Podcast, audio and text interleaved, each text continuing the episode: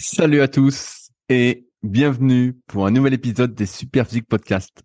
Je suis Rudy, cofondateur du site superphysique.org consacré à la musculation sans dopage que j'ai co-créé en septembre 2009 et sur lequel vous pouvez retrouver des milliers d'articles, des vidéos et des podcasts afin de vous éviter de faire les mêmes erreurs que moi et ainsi d'éviter de perdre du temps.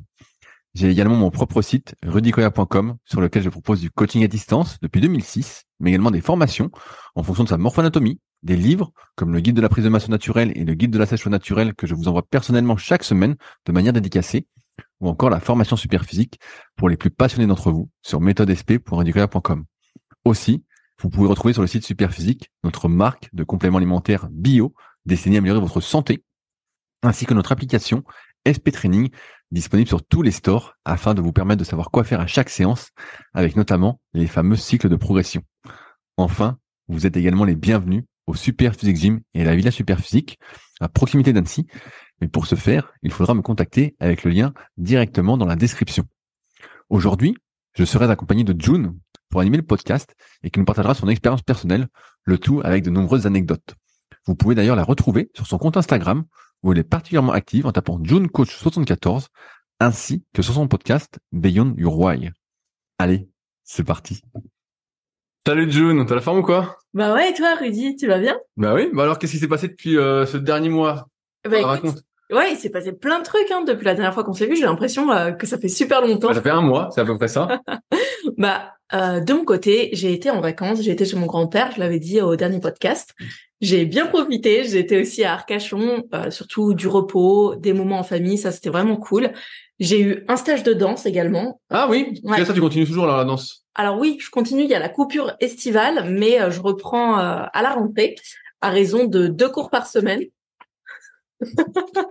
il, y a, il, y a, le chien qui essaie de sauter sur le canapé. Il n'arrive pas à monter, il est trop petit. Il y arrive. Ouais, à peine. Et donc, euh, donc oui, je reprends à la rentrée euh, la danse. Là, pour l'instant, il y a la coupure estivale, mais j'ai eu quand même un stage de trois jours. Donc, c'était un stage où il y avait euh, plusieurs types de danse, même si c'est, disons, condensé sur un même répertoire de gestuels de danse. donc, c'était super, super intéressant, très très intense aussi, hyper cardio. Ah, ce que dire, est-ce que c'était physique? Ouais, c'est très physique. C'est c'est euh, un peu de la danse quand même acrobatique. Hein. Il y a beaucoup euh, euh beaucoup de figures de, de souplesse. Il y a il y a beaucoup de sauts.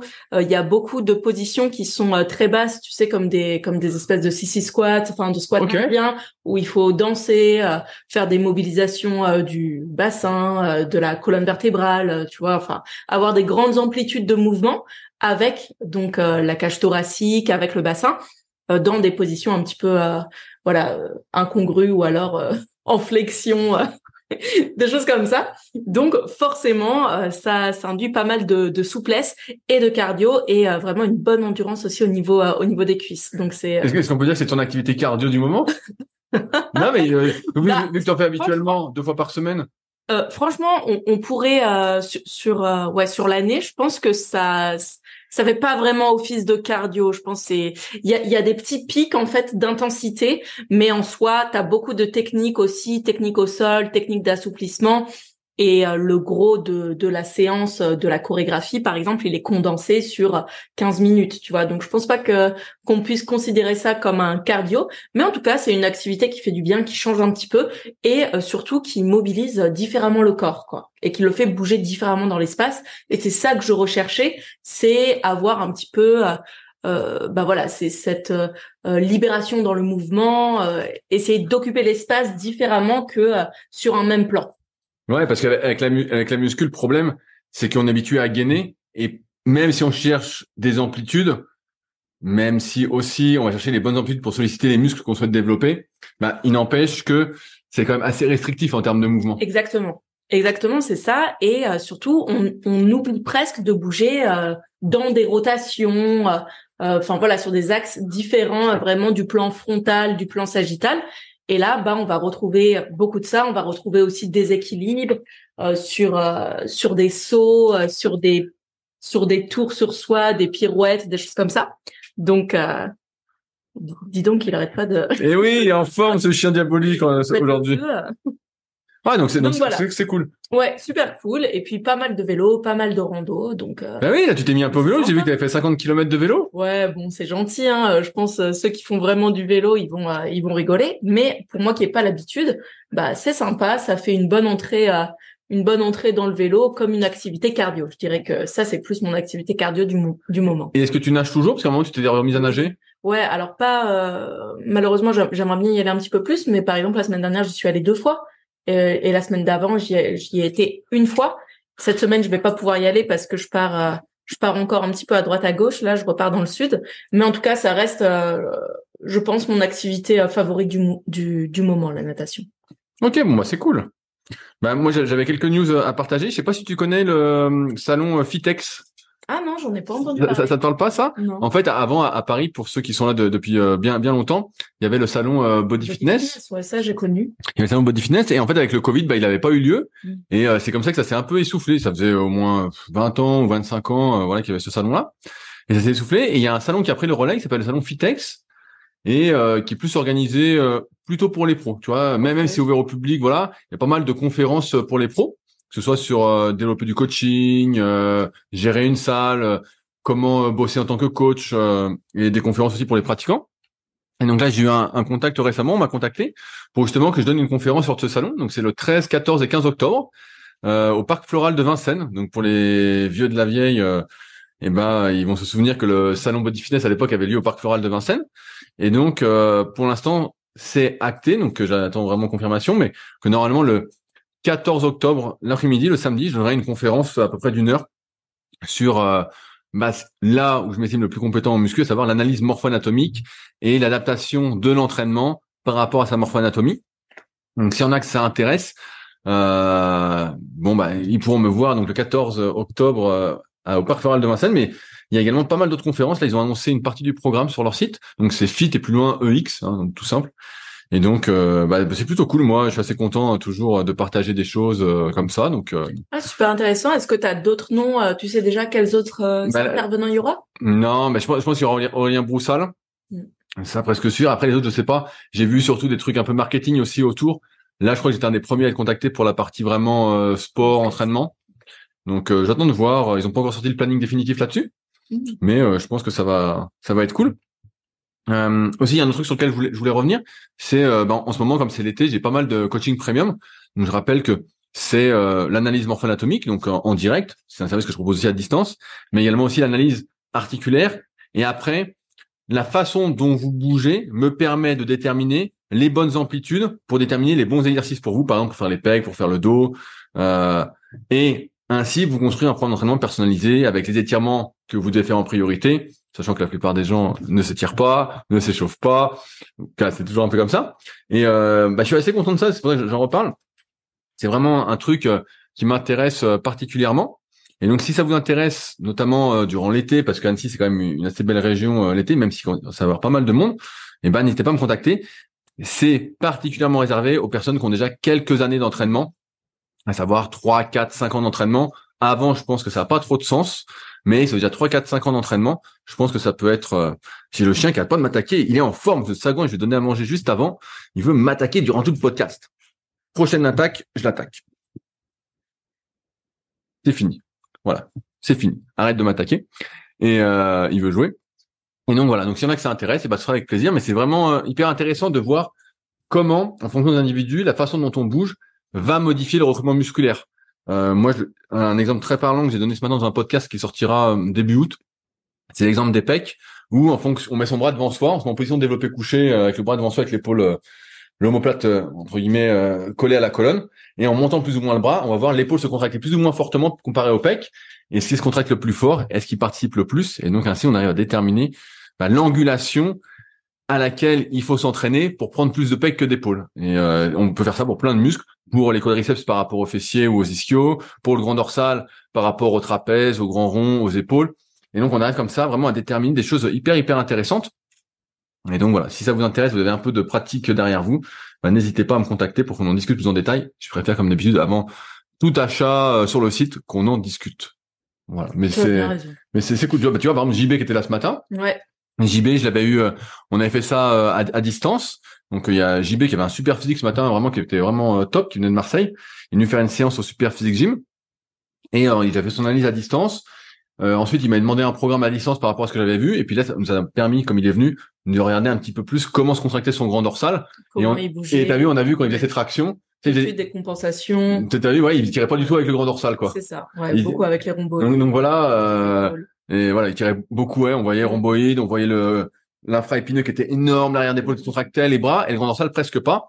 Beaucoup les bras Ouais. et puis euh, pas mal de euh, comment dire pas mal de Et de saccades au Oui. mouvement tu sais Ouais, bah, bah, parce de, voilà, de, de protraction aussi pour essayer de ouais. le menton donc ce qui doit euh, aussi le gêner un petit peu justement dans l'activation euh, du euh, grand dorsal. dorsaux Et donc, bah, c'est hyper intéressant parce que ça, on s'en, on s'en rend jamais compte euh, avec tout ce qui est, euh, parce que vous, si vous êtes un peu dans le milieu de la muscu, vous savez toutes les analyses EMG qui disent voilà, les tractions font tel muscle, le développé couché fait tel muscle. C'est toujours des grosses généralités, des moyennes. Et donc, il y en a qui réagissent super bien et d'autres pas du tout. Et après, c'est juste une moyenne. Mais rien qu'à l'œil nu, parce que j'ai vu euh, qu'ils sont ils ont sorti actuellement des appareils pour l'EMG pas très chers. Ok Je sais plus si c'est Kinvent ou, Val qui a, de- qui a sorti ça. Et donc, en fait, tu peux voir en temps réel si ton muscle s'active, voilà, tout ça. Mais j'ai envie de dire qu'il n'y a même pas besoin de ça. Au fur et à mesure de l'expérience, on arrive à le voir, en fait. Quand vous faites un exercice, alors voilà, c'est pour ça que je dis que c'est réservé aux ceux qui ont 3, 4, 5 ans d'entraînement, euh, ce que je propose. Parce qu'en fait, je vous filme torse nu sur un exo et vous allez tout de suite voir ce qui prend l'ascendant ou pas. Est-ce que ça contracte ou pas? Et c'est pour ça que j'aime particulièrement faire ces coachings premium parce que là, on voit vraiment des choses... euh, mais si vous débutez, et je reviens là-dessus parce que j'ai aussi pas mal de personnes qui débutent, qui me contactent pour ça, je pense que le mieux, si vous souhaitez entre, guillemets travailler avec moi, c'est plutôt de prendre un, un suivi parce qu'au début il y a quand même des bases à suivre et faut avoir du muscle à contracter, j'ai envie de dire. Voilà, faut Mhm. avoir du muscle à contracter, il faut déjà avoir certaines bases et vous pouvez même si je vois vos longueurs osseuses et musculaires, des fois on a des surprises. Le recrutement se fait pas comme on pourrait le penser et c'est pour ça qu'il faut dire un peu de pratique et un certain sens musculaire, un certain contrôle musculaire, une certaine connexion avec ses muscles avant de pouvoir déterminer entre guillemets vos comment Spécificité, ouais vos spécificités, voilà, vos, préférences de recrutement on va dire. fait. pour bénéficier justement de, de tout ça. Mais c'est vrai que euh, on essaye de complexifier à chaque fois l'entraînement, alors que rien qu'à l'œil nu, on arrive à voir ce qui se contracte. Et là, bah, JB qui est venu, je l'ai filmé sur les tractions. Il a tout, il a tout de suite vu. euh, le disait en fait, qu'il Ouais, sentait beaucoup les bras, qu'il sentait beaucoup Voilà, les voilà. épaules. Donc euh, déjà lui-même le sait euh, à l'œil euh, à l'œil nu, nous on le voit, et ensuite lui il en prend encore plus conscience Ouais, avec euh, la vidéo. vidéo. Déjà par la vidéo, on peut déjà euh, comprendre quel Bien sûr. muscle on va recruter euh, au profit d'un autre. bien sûr, bien sûr. Ouais, on le voit beaucoup sur les dorsaux et sur les tractions et tous les exercices même de tirage. On Ouais. voit tout de suite qu'il y a des Bah, bah, souvent le problème c'est le dos ou les pecs. Hein, c'est dos pecs et des fois j'ai j'ai des gars qui, qui viennent. C'est souvent des gars qui viennent. Et, ben- et j'ai vu un gars ce, week-end. C'est euh, Alex. Donc c'était euh, dimanche. Il est venu et en fait quand il fait l'élévation latérale, son trapèze est tellement long, il bouge à peine l'épaule, le trapèze se contracte. Bah, moi aussi. Voilà. Et vraiment euh, comme ça. Et donc là, bah, il était un peu, fou, car il était obligé, t'es obligé d'avoir des trapèzes. Parce que là, les épaules, il peut rien faire, quoi. Il peut pas, il peut pas faire grand chose. En général, ils veulent des trapèzes, non? Ça dépend. Non, Non, non, non, il était un peu, il avait la clavicule courte, donc euh, Ah, bon, ouais, ça faisait un peu euh, les trois, mais ça faisait un gros coup. Tu vois, on a l'impression qu'il avait pas de coup parce que le trapèze remontait beaucoup. Et, euh, et bref, non, c'est c'est vra- vraiment vraiment très intéressant. Donc, si vous avez un peu de pratique derrière vous, que vous souhaitez aller un peu plus loin dans la personnalisation de ce que vous faites, parce que ça vous intéresse de bénéficier de vos efforts, de pas de vous entraîner dans le, au, au pif, eh ben n'hésitez pas, ce sera avec grand plaisir. Alors, cette semaine, on va parler de muscu, parce que la semaine dernière, Fabrice, je sais pas si écouté le podcast, est parti dans tous les sens. Il découvre, il a découvert le monde, Bah ouais, mais c'est. il a découvert la respiration, il a découvert. euh, Il a parlé de cohérence cardiaque. oui, Mais- dit, bah, on, on connaît déjà, mais bon, Ouais. découvre. bah, je sais, je sais pas vous si vous connaissiez déjà, mais toi, Ouais, moi et tous ceux qui sont un peu dans, l'entraînement, voilà, c'est des choses que euh, on connaît bien. euh, voilà, pareil comme la, la marche afghane, ou, Oui. ou même ou même le fait que si tu t'entraînes pas beaucoup, bah tu peux pas beaucoup manger quoi. Euh, Ah oui, c'est ça, il a parlé Oui, aussi ça- également du fait que, effectivement, il avait beaucoup moins faim euh, depuis que il s'entraînait différemment et euh, beaucoup moins en musculation, forcément. alors. Sur ce, bah donc on va parler, euh, on va répondre aux questions qui ont été posées sur les forums Superphysique. Donc je rappelle, c'est sur www.superphysique.org puis forum. C'est les derniers forums de musculation qui sont actifs, hein, alors qu'à une époque il y en avait plus d'une vingtaine, voire même plus d'une trentaine. Donc là, c'est une question de Zena. Je suis une femme et je fais 1m64 pour 45 kilos. Je souhaiterais prendre du poids. Je m'entraîne à la salle avec trois full body et vise les 2600 à 2700 calories. Que penses-tu de la répartition de mes macros? 200 à 240 grammes de glucides, 110 à 130 grammes de lipides, 110 à 130 grammes de protéines. en répartition, ça donne 30% de glucides, 50% de lipides et 20% de protéines en termes de calories. Quand, quand dites-vous niveau énergie, santé, longévité, l'OMS propose 50% de glucides et 30% de lipides. De plus, je m'entraîne le matin et parfois mon repas post-workout, donc après l'entraînement, n'est pas optimal car je mange au boulot ce que le chef de cuisine veut bien me donner à manger. travaille dans un resto.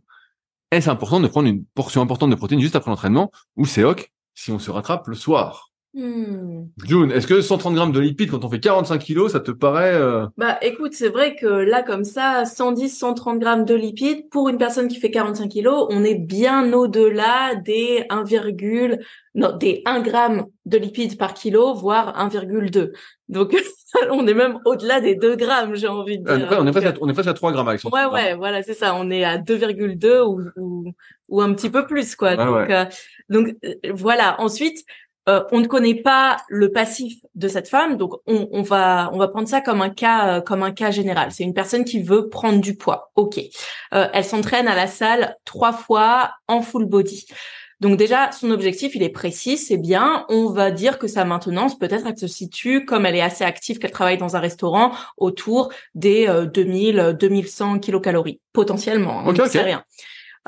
donc là, au niveau de la répartition, c'est vrai que euh, en général, on admet que d'abord on va on va euh, prioriser l'apport en protéines et en lipides et ensuite on va mettre le reste sur les glucides. Donc sur les lipides, on va se situer en général entre 1 à 1,2 g euh, de lipides par kilo, tout simplement. Euh, pour les protéines, eh bien euh, là, ça, ça, varie un petit peu plus selon nos croyances, selon voilà ce qu'on a lu. Mais en tout cas, lorsqu'on pratique la musculation et qu'on est dans l'optique d'une prise de masse musculaire, on va plutôt viser les minimums 1,6 g de protéines par kilo jusqu'à 2,2. Donc voilà, on choisit dans cette donc, donc, là, ça donnerait en gros 50 grammes de lipides au lieu de 110 grammes et 90 euh, grammes de protéines au lieu de 110 à 130. Voilà, moi je trouve que 50 grammes c'est assez peu. C'est assez peu, surtout quand on est une femme. Euh, ça c'est quelque chose dont on parle pas forcément et euh, je m'appuie pas spécifiquement sur des études, mais voilà, certaines la plupart des femmes, elles ont des besoins au niveau des hormones, au niveau du système hormonal. Donc pour ça, il faut un certain apport en oméga 3, en oméga 6, voilà, à travers différents aliments. Il faut un peu plus de lipides que que les recommandations habituelles. C'est ça. Pour moi, euh, il serait euh, censé de mettre un minimum de 1,2 voire 1,3 euh, dans son cas, étant donné qu'elle a un poids de corps relativement bas. Donc voilà, je pense que ça va dépendre des individus. Pour moi, par exemple, je je, je monte pas à 100 grammes de lipides. Moi, je suis à 64 kilos. Euh, mon apport en lipides, il est entre 62 et 72 grammes. Ensuite, c'est vraiment euh, individuel. Mais pour ça, il faut faire des tests, il faut voir aussi comment son corps fonctionne. Bah toi, tu as fait pas mal de, podcasts justement euh, sur Beyond New Roy. Tu as interrogé pas mal de femmes justement un peu sur ces problématiques, sur ces sujets-là. Mm. Et ce qui en ressort, c'est ça, c'est faut monter un peu les lipides. C'est ça. Ce qui en ressort, c'est que euh, comparé à ce qui est dit dans le consensus euh, de l'OMS, c'est que pour les femmes, pour une bonne santé hormonale, il faudrait peut-être un petit peu augmenter.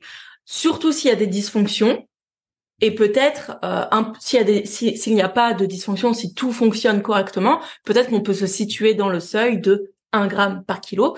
Mais voilà, donc Mais là là on la mettrait à 60 grammes. Donc, donc, là voilà, on la mettrait à 60 grammes et donc le reste euh, serait alloué aux glucides. Ensuite, la proportion de glucides euh, découle aussi du nombre de calories qui lui reste, bien, évidemment, et euh, peut être ajustée à, à ce moment-là ce qui va euh, ce qui va varier selon bah comme elle a dit son sa dépense énergétique au restaurant et dans la vie de tous les jours mais aussi par rapport à son entraînement donc comment elle va progresser.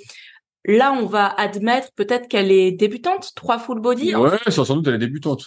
Je, je pense hein. ensuite euh, full body on peut faire ça quand on est confirmé aussi mais c'est un peu plus rare c'est un peu plus rare. Et euh, donc voilà on va on va dire qu'elle est débutante.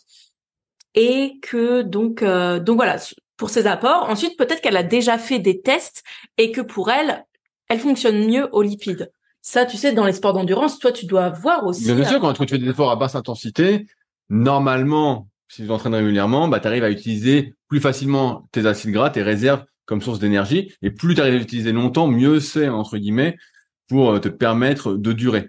Euh, je viens de faire un calcul rapide. Donc, si on lui met 2 grammes de protéines par kilo de poids de corps, fait 90 grammes, on a dit. Si on la met à 60 grammes de lipides, euh, et qu'on a, on additionne les deux, on arrive à 900 calories entre les protéines et les Donc il reste exactement 1700 calories.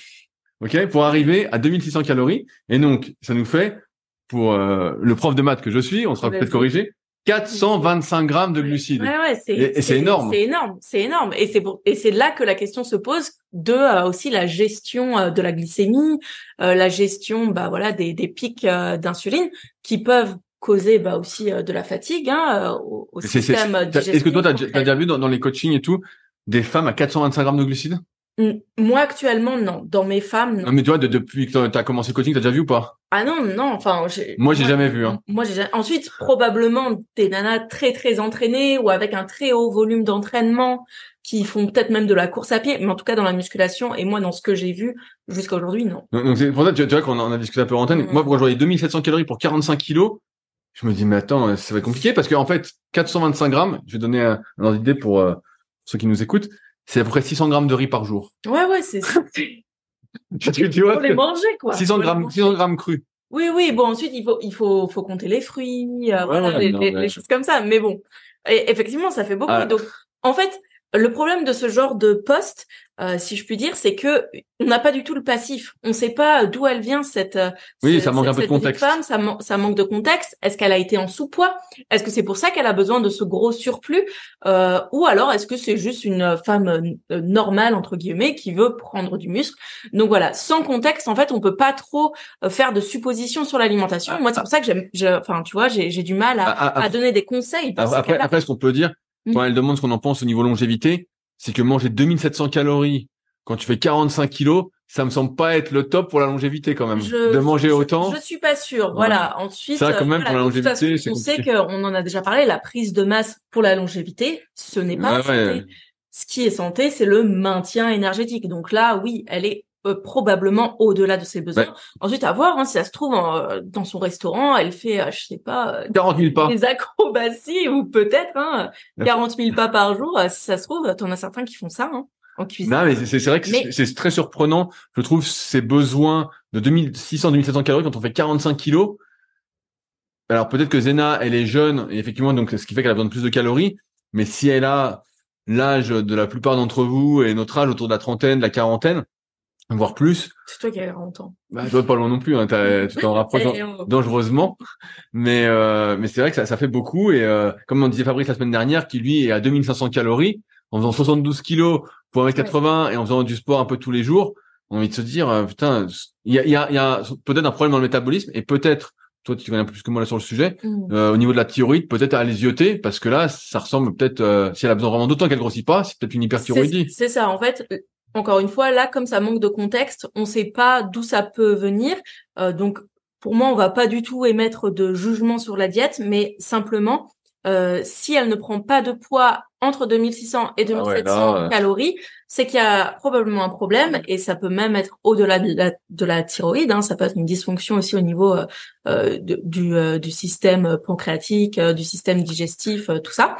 Et, euh, et donc oui, là, il faut se pencher soit soit vers un professionnel euh, de santé confirmé, un nutritionniste, voilà quelque chose pour l'aider, parce que je. Ouais, moi ça me paraît élevé. Je, te dis ça parce que je me souviens dans les dans le tome 3 du guide pratique du bodybuilding qui est juste là-bas. J'en textais donc des fois ils faisaient des dossiers justement sur la sèche tout ça et ils montraient des gars hyper secs qui étaient justement euh, hyper euh, thyroïdiques et euh, les mecs là ils étaient secs ils mangeaient ils mangeaient ils brûlaient tout tu vois alors qu'aujourd'hui un peu ce qui se passe pour beaucoup de gens qui ont des mauvaises habitudes, c'est plutôt l'inverse. C'est une hypothyroïdie, c'est la thyroïde qui marche pas. Et donc, euh, je crois, je crois que c'est le Tirax ou le Tyrox là. Il y a le Levothyrox et le Tirax qui font fureur. Les gens, on leur en donne plein parce qu'en fait, euh, leur thyroïde fonctionne plus parce qu'ils mangent comme des sagouins et ils, se, ils sont, ils sont massacrés, hein, ils sont foutus. Ouais, ensuite il y a beaucoup d'autres euh, choses qui rentrent en jeu. On va pas rentrer dans les détails, mais euh, parfois il y a vraiment un environnement qui est propice au développement de euh, dysfonctionnement métabolique. Hein, on va parler ça de manière générale. Mais mais donc voilà, avant même d'aller tout de suite envoyer justement des hormones de synthèse, parfois des ajustements au niveau de la nutrition, de l'hygiène de vie, du stress, ça va permettre aussi d'améliorer la sensibilité euh, métabolique et donc pourquoi pas euh, bah, justement euh, d'améliorer le fonctionnement de la thyroïde, du système digestif. Voilà, c'est vraiment un tout. Hein. J'ai élargi la dernière partie de la question sur le sens, est-ce que le timing de la prise mm, mm, mm. alimentaire est important? Bah oui, oui, forcément.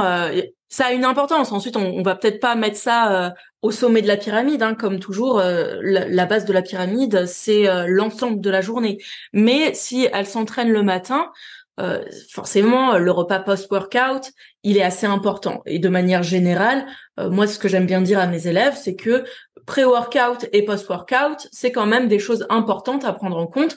Euh, il y a un timing un petit peu nutritionnel où on va privilégier l'apport de protéines, de glucides, mais aussi de lipides, en fait, des trois macronutriments, mais surtout d'avoir un repas, un repas digeste et ni trop proche, ni trop loin du euh, de l'entraînement parce que par exemple si tu manges euh, tout de suite tout de suite après l'entraînement bah en fait ton corps il va toujours être en état de stress en fait. Il est toujours dans cet état de euh, il doit pousser les pousser de la fonte. Donc il est pas dans cet état de ok j'absorbe les nutriments et je vais pouvoir récupérer et utiliser tout le glycogène mis à disposition pour récupérer, pour euh, réparer un petit peu. Euh, enfin voilà, on sait que ça fonctionne pas. Bien, bien sûr, c'est une question. Je, je vais, je vais simplifier, je sais pas. Mais euh, en fait, ce que veut dire June, c'est que quand on fait de la musculation, on est sur ce qu'on appelle, vous pouvez peut-être le voir un peu partout, sur un mode sympathique. Le système nerveux est actif. Et en fait, c'est pas après, on n'est jamais 100% en actif et 100% en, en autonome, on système parasympathique. Mais en gros, pour bien digérer, pour bien assimiler, il faut plutôt être en parasympathique. Et donc, c'est pour ça que si euh, vous finissez l'entraînement et que vous partez comme une furie parce que vous êtes pressé et que vous n'avez pas de retour au calme et tout, et que vous prenez directement un shaker de protéines, bon, ça, ça n'a pas, ça pas trop de sens. Voilà, ça n'a pas trop de sens parce que vous n'êtes pas dans cet état pour bien digérer. C'est pour ça que avec Superphysique, on a longtemps, et j'ai fait pas un article là-dessus, essayer de minimiser un peu l'impact du timing parce que moi j'ai vu beaucoup de personnes au fil des années dans les salles qui euh, ont une diète un peu catastrophique et qui se disent je vais tout rattraper en mangeant, en prenant un shaker de prot après l'entraînement. Or, comme l'a dit June, la base, c'est manger sainement, avoir son nombre de calories, euh, les macronutriments. Voilà, et ensuite le timing. Mm. Et c'est vrai que le timing fait partie des petites choses assez faciles à mettre en place. Moi, je le vois, tu vois, dans les sports d'endurance, les mecs, ils s'alimentent beaucoup, notamment en ultra-endurance, durant l'entraînement. Ça, ils sont Ils n'arrêtent pas et ils prennent des grosses, grosses quantités de glucides. Des fois, euh, pour les, les champions des champions, de ce qu'on dit en tout cas, à prendre avec des pincettes, pour plus de 100 grammes de glucides par heure. euh, mais euh, Ouais, c'est, c'est des, le timing est hyper important quand déjà tout ce qu'on fait autour est bien réglé. Si tout ce qu'on fait autour c'est aléatoire, et eh ben le timing compte beaucoup moins. Donc mmh. là, euh... donc là, en l'occurrence, pour trois full body par semaine, parce que voilà, c'est même pas tout euh, voilà. tous les jours. donc c'est pas très très grave, mais ce qui serait bien, c'est qu'elle ait quand même un petit apport. On a vu, enfin, j'ai, pas du tout le nom des études en tête, mais voilà, on a bien vu que la fenêtre euh, anabolique, tu sais, cette espèce de mythe là, il s'étend sur plus de 24 heures, voire bien, sûr. heures. Donc, il n'y a pas de, de problème en fait à partir du moment où elle a une petite prise de protéines dans son repas qui suit et aussi dans son repas du soir. En fait, idéalement, il faudrait avoir une prise de, de, de, de protéines un petit peu à tous les repas, tu vois. Bien sûr, bien sûr. Après, je pense que de toute façon, ton principal problème, euh, Zena, ça va être euh, de manger ces 2600 à 2700 calories. Et donc, euh, tu vas manger toute la journée. Donc, je pense pas trop que tu as à t'en faire de du timing parce qu'en fait, pour y arriver à 45 kilos, j'imagine que ton, ton, estomac est pas énorme. Et donc, il va falloir que tu fasses peut-être euh, 5, 6 repas pour arriver à ça, tu vois, euh, si tu fais cinq repas, ça fait 5 fois 550 calories, fait 5 fois 525. Et donc, euh, c'est déjà pas mal. Hein. Tu peux voir que ça fait des bons repas et, euh, ce sera solide. Et ça trouve que quand tu feras un écart alimentaire, ça, te fera manger moins mm. que, que, là.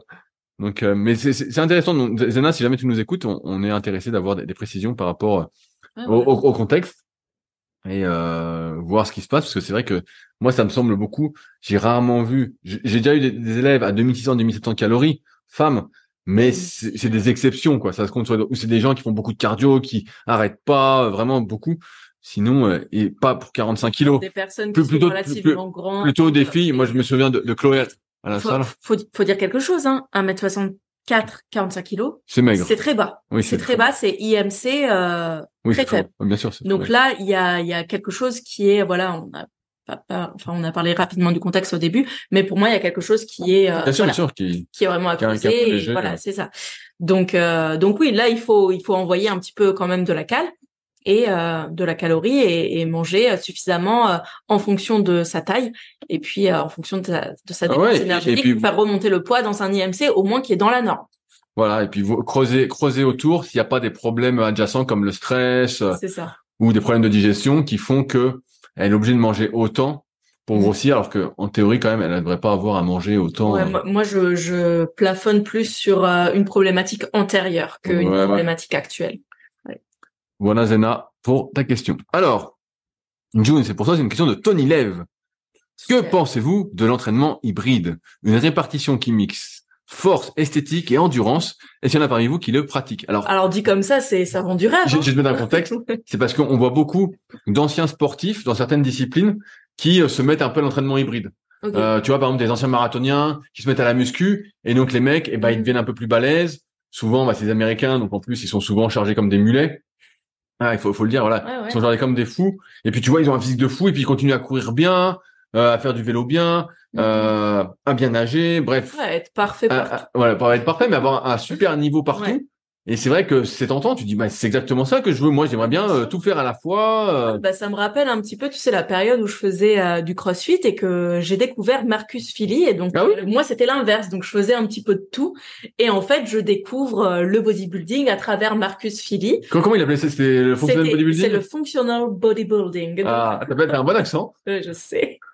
Et donc, euh, donc oui, donc euh, lui, il faisait euh, du bodybuilding et c'est c'est là, c'est à ce moment-là que j'ai découvert le, le bodybuilding et que je suis rentrée dedans parce que j'ai j'adorais ça. Et donc, euh, c'était un peu vendre ce, ce truc aussi, bah, de faire du cardio, faire un peu de CrossFit, faire de l'haltérophilie et faire de la musculation. Donc, euh, cet entraînement hybride pour avoir le physique entre guillemets. Donc voilà, Ultime. toujours- voilà, ouais, c'est toujours autour du physique. Hein, de The toute façon, pour que ultimate ce Joe. soit- voilà, pour, pour que ce soit attrayant, en général, il faut que ce soit autour euh, soit de la performance, soit du physique. Et là, en l'occurrence, c'était le mix des deux, donc le mix Et parfait. alors, ça donnait quoi comme résultat? Bah, bah alors moi je je l'ai pas fait, tu vois, je je prenais Ah. des vidéos un petit peu. J'avais pris sa programmation, mais en vrai euh, euh, je l'ai pas je l'ai pas faite en entier. C'était surtout pour voir comment c'était agencé et puis pour mettre un pied euh, dans la musculation sans que mes copains au CrossFit me disent bouh tu fais de la muscu. Vous, tu fais de la muscu. Donc c'était un petit peu ça. Et euh, mais voilà, pour pour parler de ça, bah toi maintenant euh, tu fais un petit peu de tout ça en fait. Même si tu es un peu moins porté sur la force, on va dire que là tu as un peu plus mixé euh, les sports pour avoir quelque chose de polyvalent. Ensuite, je dirais pas que c'est de l'entraînement hybride comme ce ce dont Tony Lev doit parler, mais en tout Ouais. peu plus polyvalent. Moi, moi, de, de ce que je peux dire euh, personnellement et puis de, de ce que je peux voir, euh, voilà, vu que je m'intéresse beaucoup au sport d'endurance en ce moment et que et je suis toujours dans la muscu, je regarde encore un peu tout ce qui se fait. Euh, c'est que c'est très très difficile de tout développer à la fois. Alors si on est débutant, effectivement, on peut prendre de la force, on peut prendre du muscle, on va progresser en endurance, euh, mais déjà ça va demander beaucoup beaucoup de temps. On regardait avec June juste avant des, des programmes sur l'application euh, Nolio, euh, Nolio euh, qu'on salue. euh, J'étais passé dans leur podcast il y a un petit moment. Et, ça s'appelle Secret d'endurance. Très bon podcast, en plus animé par mon pote Hugo Ferrari et par Eric Lacroix, qui est un sacré spécialiste. Bref. Et on regardait ça et euh, je sais plus pourquoi je voulais dire ça. On parlait de triathlon. Ouais, voilà. Et je regarde beaucoup, beaucoup les trucs d'en- d'endurance, triathlon, tout ça. Et moi, de ce que je peux voir, c'est que ça demande un temps, voilà. Ça demande un temps pour tout développer à la, à la fois, qui est monstrueux. En fait, si tu veux faire de la force, ok. L'esthétique, bon, tu peux mixer un peu pendant un bon moment, même si on n'a jamais autant de résultats que quand on fait que, on s'entraîne que pour faire du muscle, on va y revenir après, ou que pour la force. Et après, l'endurance aussi. L'en- L'endurance, il faut bien le dire. J'ai fait un podcast récemment euh, qui va sortir d'ici deux semaines. C'est, euh, ça dépend comment on le définit. Par exemple, dans la littérature scientifique, à partir de trois minutes, on dit que c'est de l'endurance. Mais l'ultra-endurance, à partir de 4h30. Donc en fait, l'endurance, ça veut pas dire grand-chose. C'est, Tony, c'est où est-ce que tu veux être bon? Moi, par exemple, je fais du vélo sur mon bike et tout, et mon objectif, en gros, c'est de tenir pendant 20 minutes à 300 watts actuellement. Donc 20 minutes à 300 watts, certains diront, bah, c'est pas de l'endurance, c'est 20 minutes. Et après, mon objectif, ce sera peut-être de tenir une heure à 300 watts, ce qui serait super. Mais bref. Donc tu vois, pour moi, ça, c'est de l'endurance. Mais pour certains, c'est rien du tout. Donc faut bien définir, c'est pour ça que c'est un peu généraliste, encore une fois, et je mets un contexte, c'est quoi être endurant pour toi? Hmm. c'est tout en sachant que si tu veux tout développer à la fois, il faut t'entraîner des heures, des heures et des heures. L'endurance, si tu regardes par exemple, euh, et je te donne un, un petit un petit tips gratos que j'ai mis sur mon Patreon. Tu regardes la, la formation euh, sur cyclisme de performance, la formation gratuite sur euh, la méthode norvégienne, tu vas voir en fait que le volume d'entraînement est la clé. Donc il faut que plus tu vas en faire de manière progressive évidemment, il ne s'agit pas de faire euh, 10 heures d'endurance euh, du jour au lendemain, mais plus tu vas en faire, plus tu vas progresser. Donc au bout d'un moment, si tu fais de faire 10 heures d'endurance par semaine entre le vélo ou la course à pied, bon bah faut que derrière tu puisses entraîner encore en muscu et que tu aies encore du jus pour ça.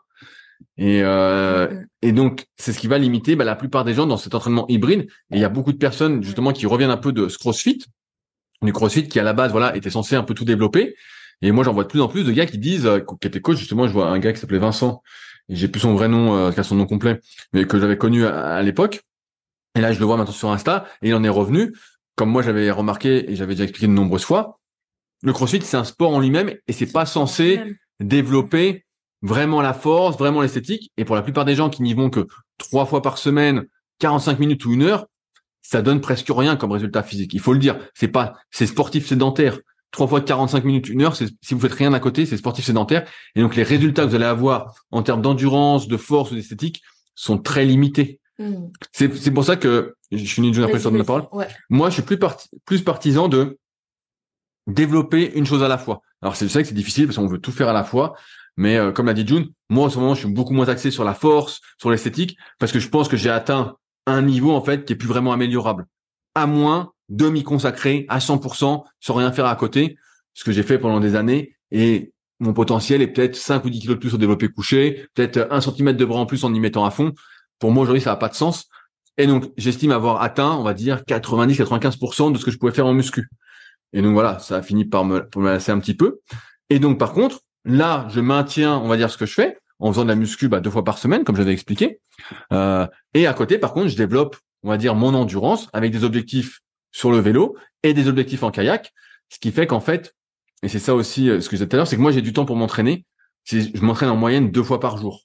Donc ça peut sembler beaucoup, mais en fait, si euh, aujourd'hui, par exemple, j'ai fait muscu ce matin, j'ai fait vélo cet après-midi avant de faire le podcast avec June. Demain, je vais faire sans doute du vélo tranquille et j'ai kayak, une vraie séance de kayak le soir. Donc, ce qui fait que, en fait, je m'entraîne, on va dire, euh, je crois que je suis à 11 séances par semaine. Sans, énorme, sans, hein. sans, compter les étirements, sans compter le truc. Ce qui me permet de, en apparence, tout lier, mais pas du tout, parce qu'en fait, la force, j'arrive à la salle, ben, j'ai beaucoup moins de jus. Donc, euh, je, vois que je gonfle quand même. Si je voulais regonfler, ça, je vois que ça regonfle facilement. Mais euh, la force, je suis beaucoup moins fort qu'à mon top. C'est pour ça que toutes ces méthodes un peu hybrides, voilà, qui promettent monts et merveilles, comme d'habitude, en euh, trois fois une heure ou quatre fois une heure, c'est pas possible. C'est pas possible parce que, en fait, il faut beaucoup, beaucoup, beaucoup plus de temps. Et moi, je suis vraiment adepte de ce truc-là, de développer une chose majoritairement à la fois en, cycle. Hein. Rien n'empêche, par exemple, de dire, voilà, pendant trois, quatre mois, je fais de la force, vraiment à fond, et je fais juste un peu de cardio, euh, légèrement, voilà, en endurance. Euh, et puis progressivement, bah, j'ai fait trois quatre mois de force. Je dis bon voilà, bah là, je fais plus qu'une séance de force dans la semaine pour maintenir, et puis vraiment du cardio. Et puis à moi, je fais plus de l'esthétique entre guillemets pour prendre du muscle. Et euh, je fais un peu moins de force, même si ça servira pour la force. Et je fais un peu d'endurance, mais moins aussi. On peut périodiser un peu comme ça, mais tout développer à la fois. En fait, encore une fois, c'est des trucs un peu à la con, c'est des trucs marketing. C'est pas possible de tout avoir à la fois. Surtout quand on part on n'a pas euh, 12 ans et qu'on peut tout développer, voilà, on récupère de tout. Quand on a 30, 40 et plus, ben, en fait, euh, c'est déjà compliqué de progresser dans un secteur. Alors tout à la fois, bah, il faut faire, euh, il faut organiser sa vie pour ça, hein, s'entraîner deux fois par jour. Et, euh, et, même comme ça, moi, j'arrive pas à maintenir ma force. Et bah, le, volume, ça va, mais la force, c'est compliqué.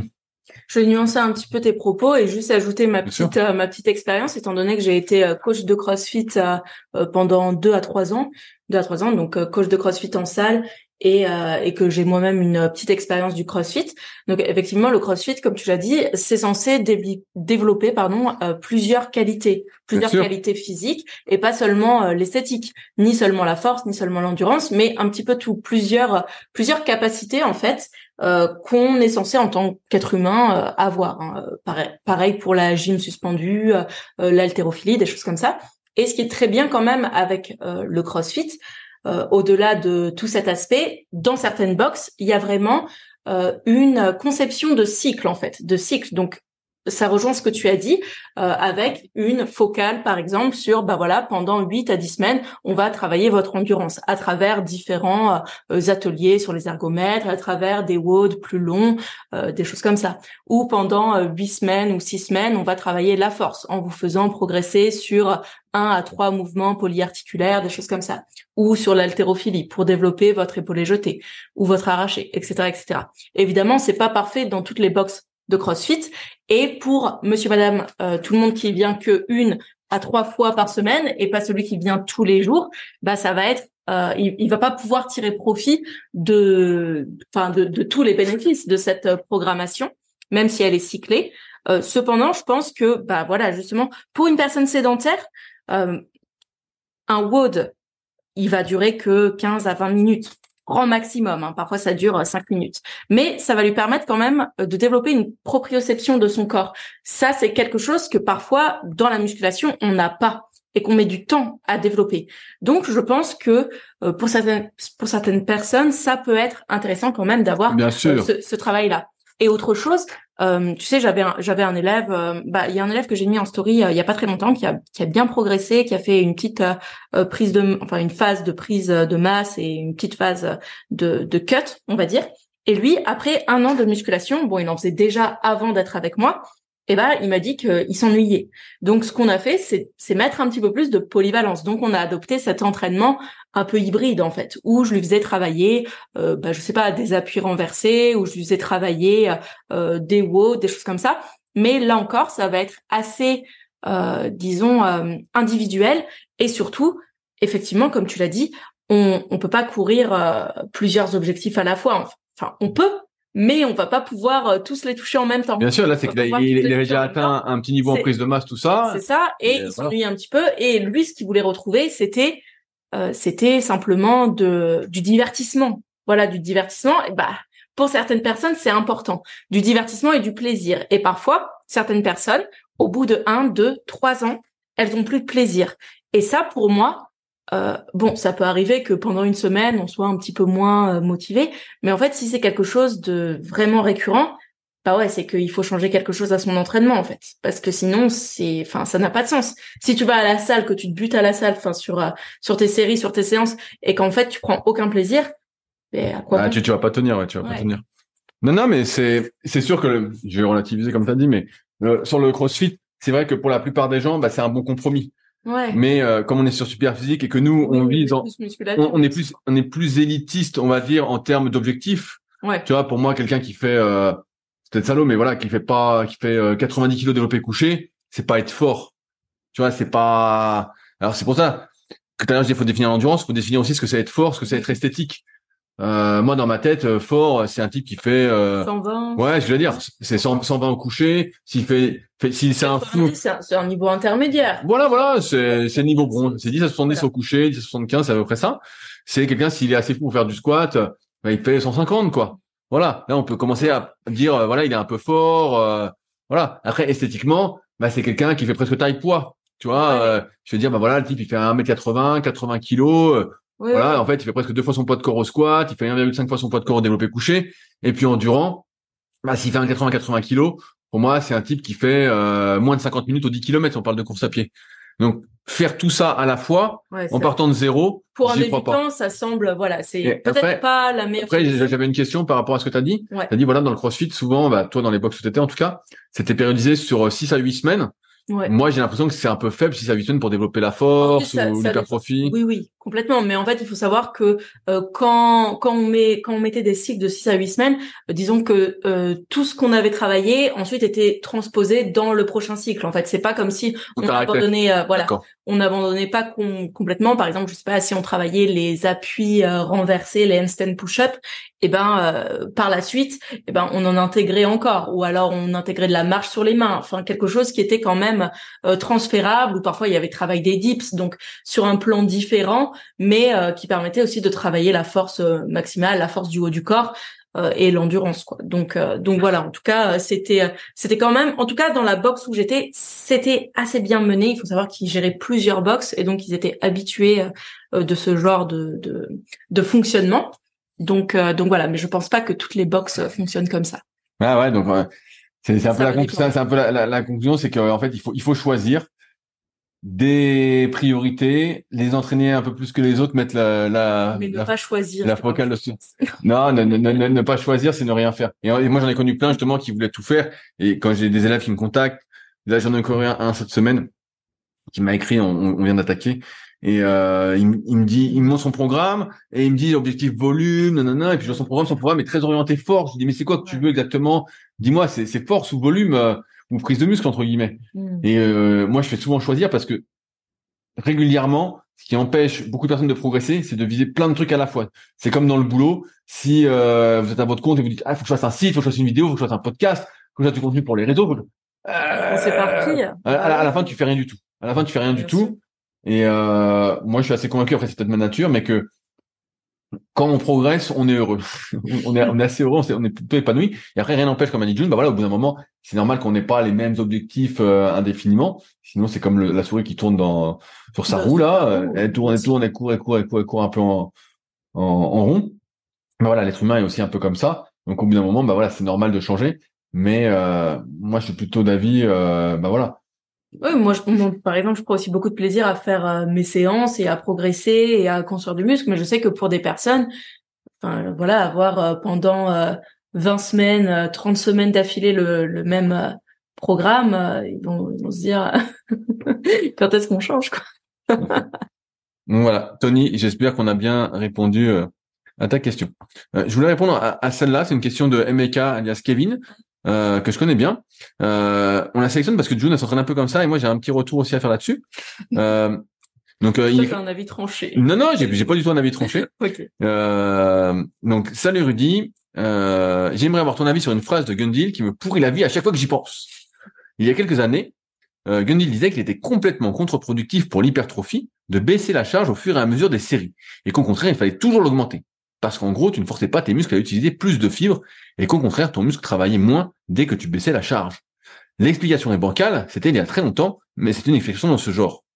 Sauf moi, pour que je n'ai plus cette phrase qui revienne dans la tête dès que je fais un exo en gamme descendante.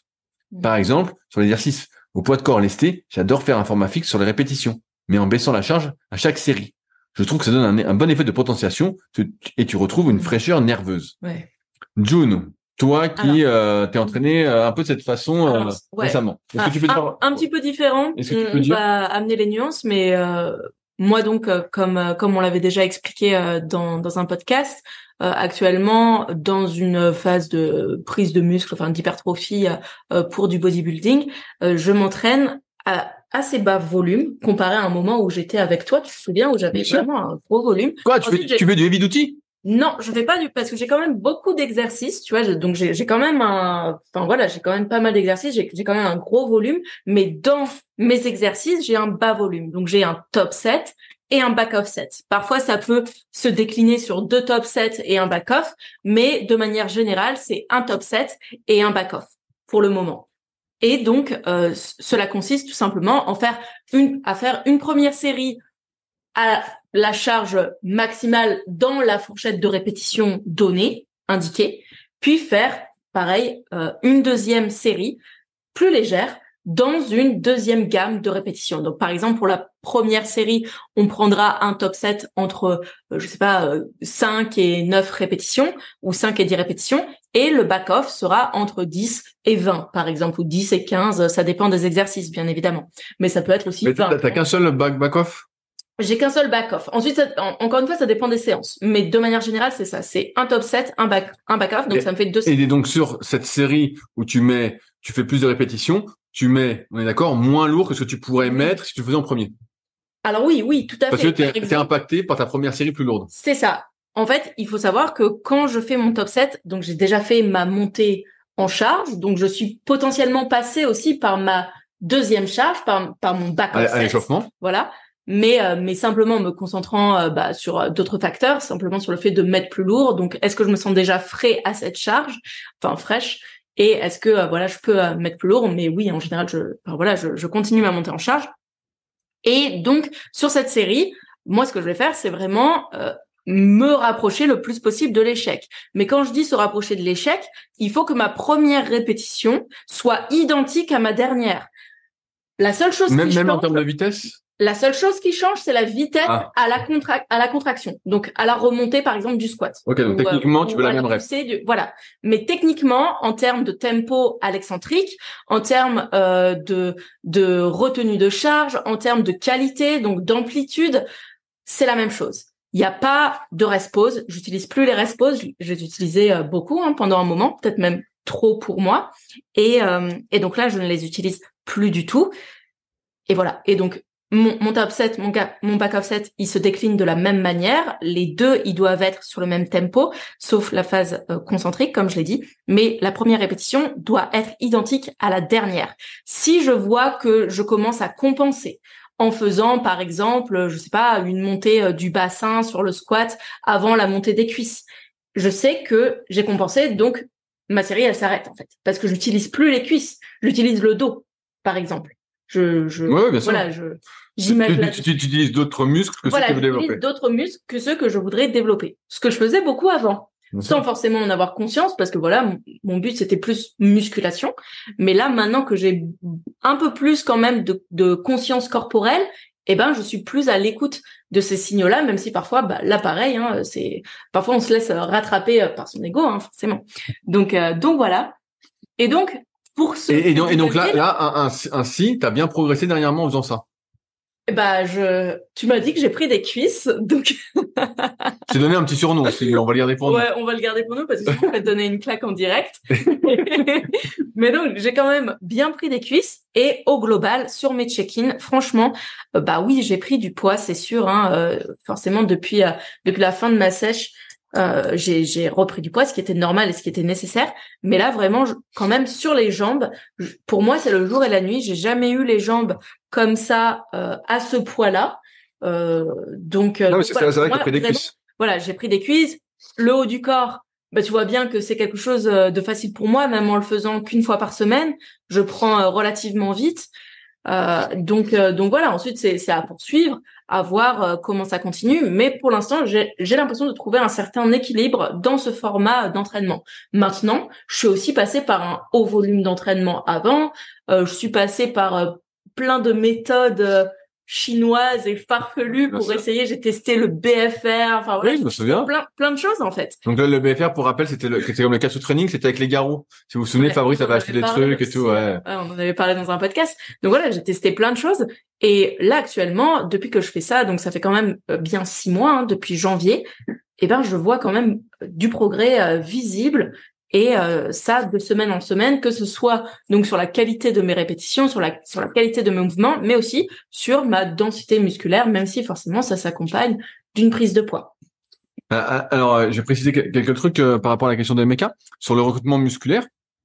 Il y a plusieurs façons de recruter entre guillemets les fibres rapides, celles qui ont le plus de potentiel de croissance. Donc évidemment, je simplifie quand je dis fibres rapides parce que il y, a, plein de fibres intermédiaires différentes, plein de fibres rapides. Bref, il y a un le poids que tu utilises. Plus le poids est lourd, plus tu vas devoir faire appel à des fibres qui sont fortes. Ça, c'est le premier truc. Il y a la notion de vitesse. Plus je suis rapide, plus je suis explosif, plus je vais utiliser rapidement les fibres rapides. Elles s'appellent fibres rapides parce qu'elles contractent plus rapidement. C'est en millisecondes, j'ai plus les chiffres en tête. Et enfin, il y a la troisième façon qui est euh, de force, c'est ce qu'on appelle l'intensité. Euh, clairement, c'est plus je vais forcer, plus je vais devoir utiliser pour continuer l'effort mm. des fibres rapides. C'est euh, ce qu'avait expliqué Zatursky, notamment dans le bouquin La Force aux éditions Fort Trainer. Mais voilà, Zatursky, qui est un auteur, qui ça fait 50 ans qu'il écrit sur la muscu, hein, notamment la prépa physique. Il avait parlé des efforts max, des efforts répétés et des efforts dynamiques. C'est pas compliqué, il avait déjà tout expliqué. Donc, c'est pas parce que tu baisses le poids que tu utilises que tu ne vas pas recruter si ton intensité est la même ou plus plus élevée, parce que tu forces peut-être plus. Euh, c'est pas ça qui va t'empêcher entre guillemets de prendre du muscle, tu vois, euh, ou de pas recruter les bonnes fibres. Ça, ça n'a, tu vois, si tu augmentes l'intensité, voilà, il euh, n'y a pas de raison que tu n'utilises pas, surtout avec la fatigue, ça va se faire. Euh, ensuite, moi, ces histoires de, de back offset, tout ça, c'est des trucs que j'ai fait il y a très très très longtemps. Pour moi, c'est un peu comme l'entraînement en endurance c'est que la base, c'est d'avoir entre guillemets un bon foncier. Donc le, bon foncier pour moi, c'est euh, par exemple, je simplifie, c'est d'avoir un bon 4x10. Tu t'entraînes en série fixe, tu fais ton 4x8, ton 4x10, ton 4x12, ton 4x20, OK pendant un moment. Ça va t'emmener un certain progrès, un certain potentiel. C'est comme faire ta basse intensité en cardio. Une fois que tu as ça, bah effectivement, des fois tu te rends bien compte que bah, ce qui te manque euh, c'est de pousser un peu plus. Et donc euh, l'une des périodes où j'ai été le plus fort au développé couché, Je me souviens, c'était 2012. Donc à l'époque, je crois que j'avais été monté jusqu'à trois fois ou quatre fois 8 à, 125 kg développé couché. Donc voilà, c'était en gros ma base. Et puis je voyais que il fallait que je retire des séries, tout ça. Et, euh, et à cette époque-là, donc euh, c'est vieux, hein, mais euh, bah, je m'étais amusé à faire euh, une série à 127 et deux séries à 125. Ensuite, euh, la semaine d'après, j'avais mis 130 et je me souviens que j'avais fait pendant trois semaines consécutives, j'ai fait une fois 8 à 130, une fois 9 à 130, une fois 10 à 130 et je faisais deux séries à 125. Donc je sais plus, je faisais deux fois 8, je crois, à 125 ensuite. Et j'avais fait ça comme ça, euh, puis j'avais mis 132,5 et donc 127 en back-off. Et l'idée sur ces back-off sets, c'était pas de forcer à l'échec, mais c'était de faire du mouvement, parce que la force, même si c'est des séries plutôt longues pour de la force, c'est très euh, technique, c'est très nerveux, c'est beaucoup de synchronisation. Et donc je forçais pas au max, peut-être sur un RPE 8, euh, voilà, on va dire un truc ça. Par contre, sur la première série, bah, j'étais RPE 9 ou un RPE 10, je forçais. Et c'est comme ça que j'étais arrivé à faire mon 10 à 135 au développé couché, où je faisais une fois 10 à 135 et après je faisais deux fois 8 à 130. Mais parce qu'avant, j'avais toute cette base. Et c'est pour ça que moi, je suis pas spécialement fan quand on n'a pas cette base en amont, de faire euh, un top set et des back off set, donc c'est le terme anglais, mais faire une série lourde et une ou deux ou trois séries plus légères, euh, j'ai un peu plus de mal quand on n'a pas la base. C'est comme faire euh, de la haute intensité en cardio, tu vois, c'est un peu, c'est un, peu la mode quand c'était la mode du hit, je sais pas comment ça en est aujourd'hui, donc les entraînements par intervalle, le tabata, voilà, où les gens, tout le monde faisait ça, tout le monde faisait ça, et ensuite c'était beaucoup ça, et en fait ils se rendent compte aujourd'hui, notamment avec le travail de Sean, tu fais des, des testings, et voilà, qu'en fait, comme t'as pas développé la base, bah, ta haute intensité est limitée par un manque de développement aérobie, ton premier seuil, seuil ventilatoire, seuil lactate, bref, peu importe comment tu le calcules, et ben en fait est très très bas, alors que les champions euh, entre guillemets d'endurance ont un seuil euh, 1 hyper hyper élevé, ce qui fait qu'ils récupèrent hyper rapidement, euh, tout ça, et qu'ils arrivent à encaisser plus facilement la haute intensité. Or, bah là c'est un peu pareil. Je pense qu'il y a d'abord une base à avoir pour profiter de ces histoires de euh, top set et, back off set et qu'ensuite après moi ça avait pas marché longtemps mais ça avait marché peut-être trois quatre mois et après bah je sentais que j'avais entre guillemets comme épuisé ma base tu vois et j'ai eu besoin de refaire entre guillemets bah ce de refaire de la base quoi tout simplement mais bon après c'était mon meilleur niveau euh, et je l'ai réatteint après une fois un peu plus tard en faisant 3 fois 8 à 140 peut-être en 2014 quelque chose comme ça et après, euh, je suis plutôt parti dans le trip euh, d'arrêter d'être gros, d'arrêter de faire 108 kilos et de remaigrir et de redescendre vers les 100 kilos, ce qui était plutôt mon, poids de forme. Et donc, bah forcément, j'y suis pas revenu à ce poids-là. Mais c'est vrai que sur le court terme, c'est un truc qui avait bien marché. Mais je pense que si t'as pas de base, et eh ben en fait, ouais, ça peut marcher. Pareil si t'es débutant. C'est très très très débutant. Comme euh, tu as des gros gains nerveux au début, en synchronisation inter-intramusculaire, ça peut marcher de forcer sur une série. Et, euh, et d'ailleurs, on avait une méthode comme ça sur, sur les forums superphysiques. On en a souvent parlé avec Fabrice.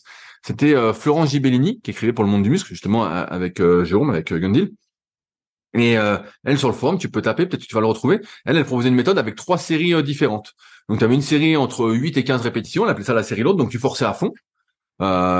Ou tu regardais peut-être une en, réserve. Tu prenais 5 à 8 minutes de récup.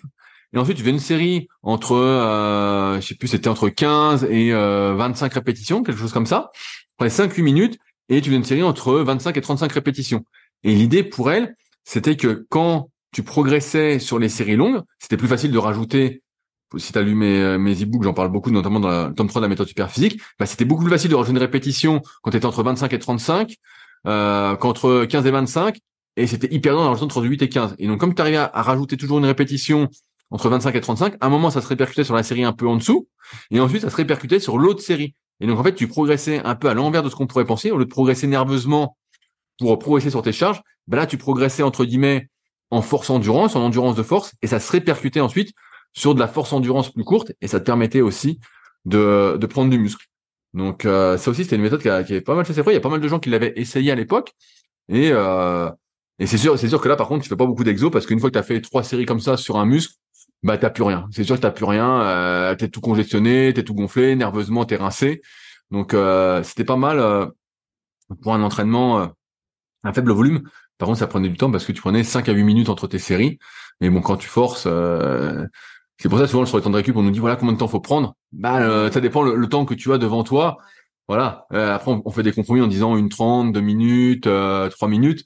Mais c'est toujours des compromis par rapport au temps dont on dispose pour s'entraîner. Ouais. Ouais, ouais, et je te rejoins sur euh, le fait de dire que euh, bah ce qui est bien avant tout, c'est d'avoir une base quoi. Et une base, parfois ça passe pour des par, par des programmes relativement simples, par des 4 x 10, bien sûr, bien 3 x 10 12, 3 x 20, etc., etc et simplement par rapport à ce qu'il va marquer aussi euh, sur euh, les exos de, de poids de corps euh, lestés, il aime faire des formats dégressifs en, en, baissant la charge à chaque série. Alors moi je dirais juste une petite euh, une petite chose, c'est attention à pas faire non plus du junk volume. Bien sûr. Là, Ça, en fait, oui, forcément tu baisses le poids. Chaque série c'est un peu frais, mais au final, enfin, pourquoi faire? Est-ce que tu progresses vraiment Voilà, voilà pour moi, ça se rapproche plus de euh, voilà du, du, du volume poubelle entre guillemets, hein, sans euh, enfin voilà, oui, simplement euh, simplement en disant ça que que vraiment une réelle recherche de progression, recherche d'intensité. Parfois, il vaut mieux faire deux ou trois séries en allant vraiment chercher l'intensité proche RPE 8 9 proprement bien technique enfin voilà, en, essayant de s'améliorer sur ces sur ces exercices, sur ces fourchettes de répétition ou sur son poids, plutôt que de faire quatre quatre à six séries en dégressif, euh, en drop set, euh, je sais pas trop. Bien sûr, bien sûr. C'est, ce matin, j'étais dans un podcast. J'arrivais un peu en retard à la salle et justement, euh, Kevin me demandait, euh, on n'entend pas le chien aboyer, t'inquiète pas. il, y a, le chien diabolique Belzébuth qui aboie. ça va être l'heure de sa promenade, c'est pour ça. Ah voilà. je sais pas, sais pas si vous, si vous l'entendez. Et bref, et il me demandait voilà, quel, est-ce que tu dis des techniques d'intensification? Est-ce que tu en conseilles tout ça? Et je lui dis moi, ce que je conseille d'abord, c'est d'apprendre à forcer sur ces séries. C'est d'apprendre vraiment à pousser ces séries parce que des souvent, on veut utiliser des techniques d'intensification, on veut faire du dégressif, on veut faire des reps forcés, sauf qu'on a, on n'a pas encore fait, on n'a pas vraiment encore forcé sur une répétition. On veut faire du rest pause aussi. Moi, j'ai beaucoup popularisé, mais avant d'avoir commencé à forcer, en fait, on est plus dans de la gestion de l'effort pour pas trop forcer pour arriver à son objectif que de forcer. Alors qu'à la base, quand on faisait du rest pause au, début de, de super physique, et qu'on a vraiment popularisé, en fait, on faisait des séries de vent au cœur incliné, mais en fait, la première série, on faisait sans rest pause. La deuxième, on allait jusqu'à 16. Et puis, voilà, avec la 17e, ça allait être la mort. Donc, voilà, on y allait. Et puis, la série, en fait, on s'arrêtait à 12 avant de crever. Et en fait, c'était pas vraiment de la gestion, quoi. C'était, euh, on va au max. Et puis après, on rajoute du rest pause, le minimum pour continuer. Et euh, c'est pour ça que faut d'abord apprendre à pousser ces séries. Mm. Et comme tu l'as dit, June, c'est pour ça que j'ai répondu à Emeka alias Kevin donc sur le forum. Je dis moi, pour moi non plus, ça n'a pas de sens de faire 10 repassants, puis 10 à 95, mm, mm. puis 10 à 90, puis, euh, puis 10 à 80, puis 10 à 85. Enferme-le dehors, ce sagouin. Voilà, ferme la fenêtre, laisse-le dehors. S'il est dehors, tu fermes la fenêtre. Ouais, ouais, laisse-le dehors. Mais non, laisse-le dehors. Ah, elle veut pas laisser dehors. Elle veut pas laisser Belzébuth dehors. et donc, euh, pour moi, ça, ça a moins de sens, comme a dit June, de faire par exemple une série de 8-10, euh, t'allèges pour faire une série de 12-15, et puis t'allèges peut-être pour faire une série de 15-20. Ça, pour moi, ça a beaucoup, ça a beaucoup plus de sens. Voilà, Belzébuth a été pris par June, il est gratté. Et, euh, et donc, pour moi, ça a plus de sens que de faire euh, ce que tu fais. C'est pour ça que je t'ai répondu, Kevin, sur le forum, que pour moi, ça n'avait pas de sens ce que tu faisais. Pour moi, si tu baisses la charge, c'est pour faire plus de reps ou euh... mais peut-être que t'as pas beaucoup de temps et que tu prends pas beaucoup de récup mm. et que tu montes en pour ton Et dans ce cas-là, moi, je préfère plutôt un format fixe. Euh, comme je dirais, si tu fais, euh, je sais pas, des séries de 10 en diminuant, bah, peut-être faire un 4 x 8 avec ta charge, euh, ta première charge. Et pour moi, ce sera plus efficace que de diminuer le poids pour garder ton nombre de répétitions. Si tu diminues le poids, c'est pour faire plus de reps. Sinon, c'est vrai que moi, j'ai du mal à voir euh, de, de l'intérêt pour progresser comme ça, sachant qu'en plus, je pense que Jérôme te disait ça, qu'elle avait dit cette, phrase, hein, je sais, on sait plus ce qu'il a dit exactement, mais de ce que tu penses qu'il a dit, c'est parce qu'en fait, nerveusement, c'est toujours bien d'augmenter le poids pour que la séance suivante, tu une sorte de, gain nerveux, une sorte de potentiation. Donc c'est pour ça que lui est plutôt favorable au pyramidal, moi beaucoup moins, sauf pour euh, des reprises d'entraînement ou voilà pour un entraînement pour du renforcement. Mais sinon, euh, ouais, sinon, faut vraiment le faire comme on a expliqué pour, je pense, de meilleurs résultats.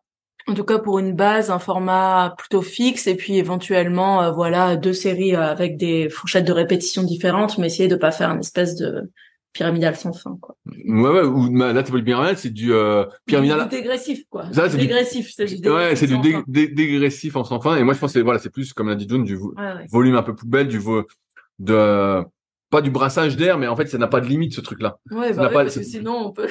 Ça n'a pas de limite, tu peux, tu peux descendre jusqu'à barre vide. Bande élastique. Et, et, tu, tu rajoutes, tu, tu descends, tu descends, tu continues. Mais il y a, y a, pas de fin, en fait. Et, euh, vois, on sait pas quand s'arrêter. C'est pour ça que soit tu fais un format fixe, soit tu fais des, fourchettes de répétitions différentes quand tu veux baisser le poids. Mmh. Voilà. Allez, voilà. Mais on va s'arrêter là pour aujourd'hui parce On que va promener le chien. on va aller promener Belzébuth. On espère que vous avez passé un bon moment et qu'on aura apporté des réponses euh, assez précises aux questions qui avaient été posées sur les forums Superdic et que ça vous portera des réflexions dans vos entraînements pour mieux vous entraîner.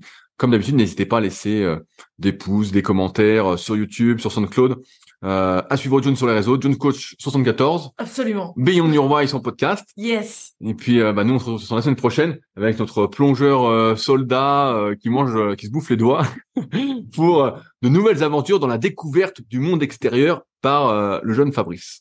Allez, sur ce, à la semaine prochaine. Ciao, Salut à ciao. tous. Si vous êtes encore là, c'est que vous avez sans doute passé un bon moment. Si vous avez des questions sur les sujets que nous avons abordés aujourd'hui ou que vous souhaitez nous en poser, ne vous privez pas, c'est avec plaisir dans la partie commentaires sur SoundCloud ou sur YouTube. Si vous avez des questions qui n'ont rien à voir avec les sujets abordés, par contre, cela se passe sur les forums Superphysique, qui sont les derniers forums de musculation du web et qui est également les premiers sur www.superphysique.org. Enfin, merci d'avance pour, pour votre soutien, notamment à ceux qui laisseront des commentaires sur les applications de podcast, que ce soit Spotify ou Apple, avec évidemment la note de 5 étoiles sur 5. Je compte également sur vos partages sur les réseaux sociaux que je repartagerai avec plaisir. Sur ce, bon entraînement et à la semaine prochaine.